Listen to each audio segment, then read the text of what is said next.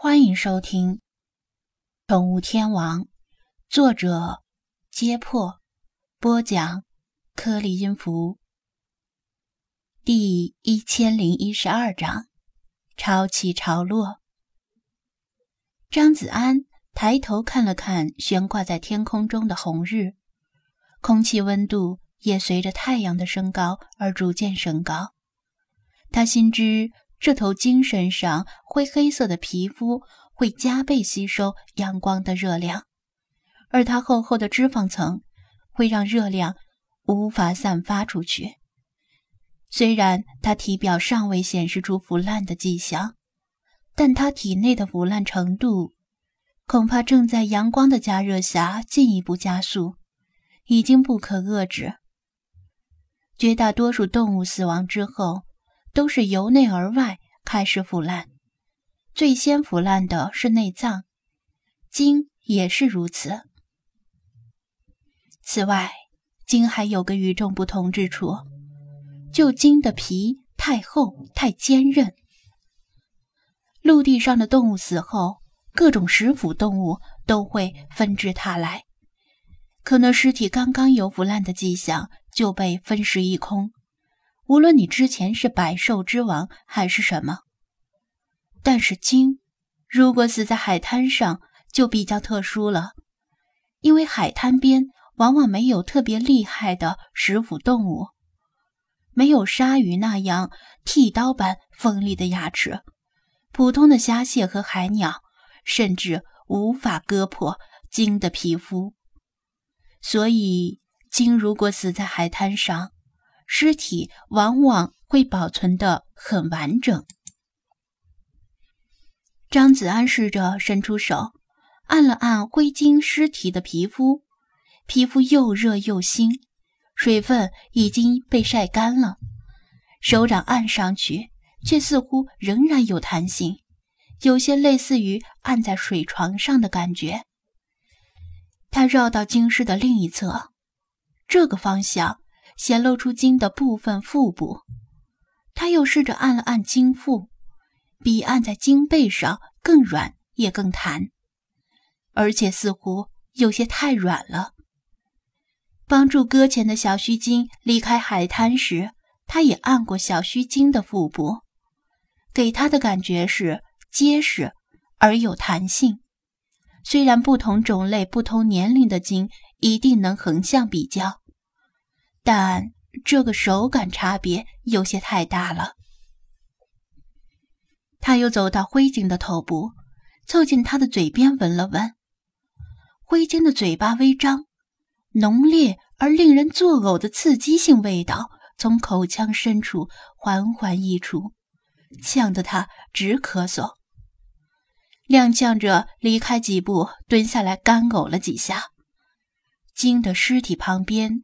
不止他一个人，还有其他五六个人以京师为背景拍照和自拍，然后发到微博和朋友圈炫耀。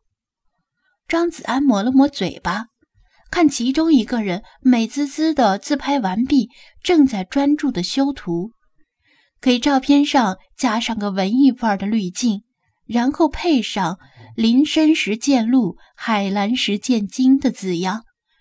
准备发朋友圈装逼，他走过去搭讪道：“哥们儿，打扰一下。”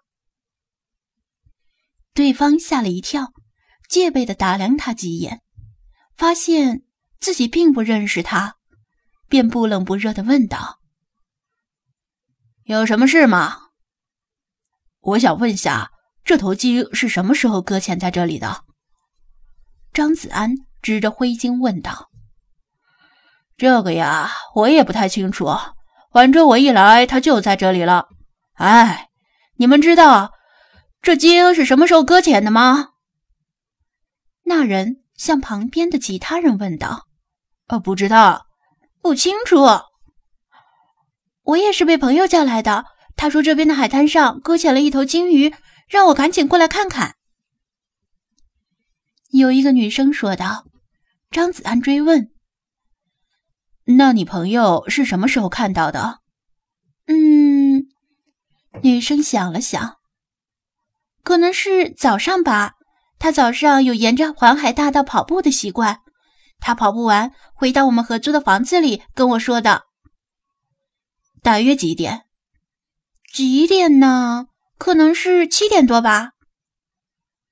张子安从手机上查了查日期，然后在心里默默估算了一下潮涨潮落的时间。受到月球引力的影响，每天都有两次涨潮，两次落潮。涨潮落潮的时间并不是固定的，而是如月亮盈亏一样周期性循环。每天的两次涨潮之间大约相隔十二个小时，落潮亦然。作为海边长大的孩子，他很清楚这个规律。上次帮助小须鲸时。涨潮是发生在时近中午的时候，而根据他的推算，今天第一次涨潮是早上九点半左右。但那个时候，这头灰鲸已经搁浅在这里。首先明确一点，这头体型庞大的成年灰鲸一定是被某次涨潮推到海滩上的。既然他不是被今天早上九点半的那次涨潮推上来，那么很可能是被昨天晚上九点出的那次涨潮推上来的。当时正是黑夜，谁也不会在那个时间来到这片海滩，所以是早上被发现的。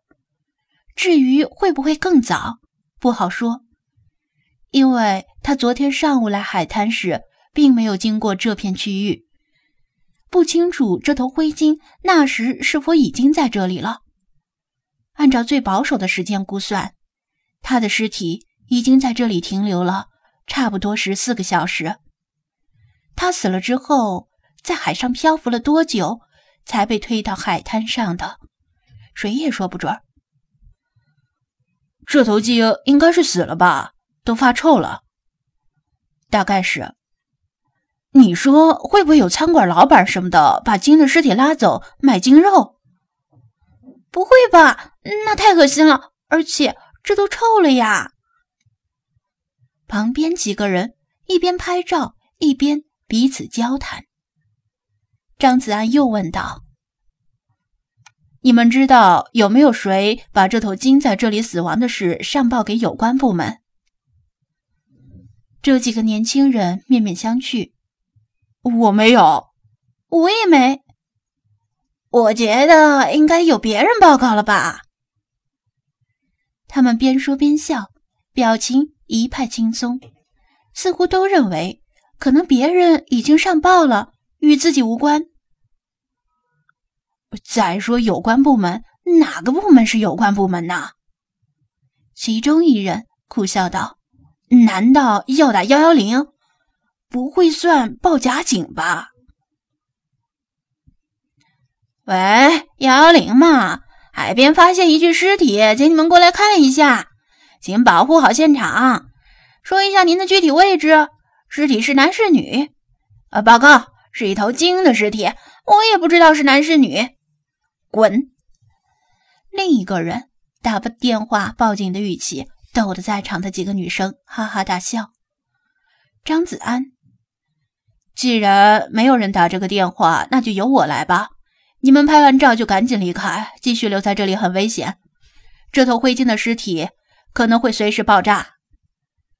他对他们提出警告，但是来不及详细解释，掏出手机，从通讯录里找到一个电话号码。号码的主人是柯少辉，就是上次帮助小须鲸时打电话叫来的那个渔政工作人员。手指移到柯少辉的名字上，正想按下去，他悚然一惊，赶紧停下。金嘴里溢出的刺激味道萦绕在身边，在一头正在腐烂的金尸旁边用手机打电话，危险程度堪比在加油站用手机打电话。他小跑着离开了一段距离，拨通了柯少辉的号码。